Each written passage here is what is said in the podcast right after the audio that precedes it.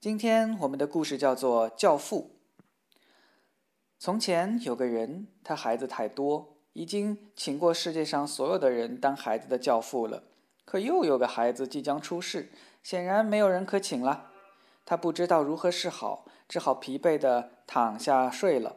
梦中，他梦见自己出了门，请遇到第一个人当孩子的教父。醒来时，他决定照梦中的指点办。因而出了大门，在那儿碰到一个陌生人，于是请他当教父。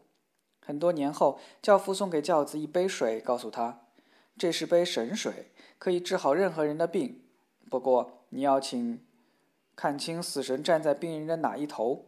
如果站在病人的头前，给病人喝点这种水，他就会痊愈；如果他站在病人的脚后，一切努力都白费，他必死无疑。”从此，教子就能判断病人是否有救，也因此出了名，挣了大钱。有一次，国王请他去给孩子治病，他看到死神站在孩子的头前，就用神水治好了孩子的病。第二次也是这样。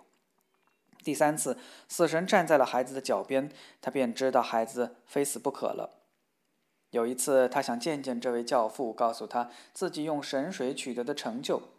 当他来到教父家时，看到了世界上最古怪的事：扫把和铁锹在头一段楼梯上吵架，并且猛打对方。他问他们：“教父住在哪儿？”扫把回答说：“在很多楼梯上面。”他上到第二段楼梯，看到一堆死手指。他问他们：“教父住在哪儿？”其中一个手指回答说：“再上一层楼，三楼是一堆死人头。”他们也说教父在上面一层，他在四楼看到各种各样的鱼在火上烤着。他们也说再上一层。他来到五楼，看到有扇门，就从锁孔往里看，结果看到了长着两只长长犄角的教父。他推开门走进去，教父急忙躺到床上，用被子把自己盖上。这人说：“教父先生。”您的房子多奇怪呀！我在一楼看到扫把和铁锹，又吵又打。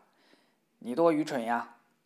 教父说：“那是一个小伙子和一个姑娘在说话呢。”可我在二楼看到很多死人的手指头。哎，你真笨！那是一些树根。三楼上有一堆死人头呢。傻瓜，那是卷心菜。我在四楼看到各种各样的鱼在锅里烧得滋滋作响。正说着，那些鱼自己走来送给教父了。我从锁孔往里看的时候，看到你有两只长长的犄角。哦，不可能！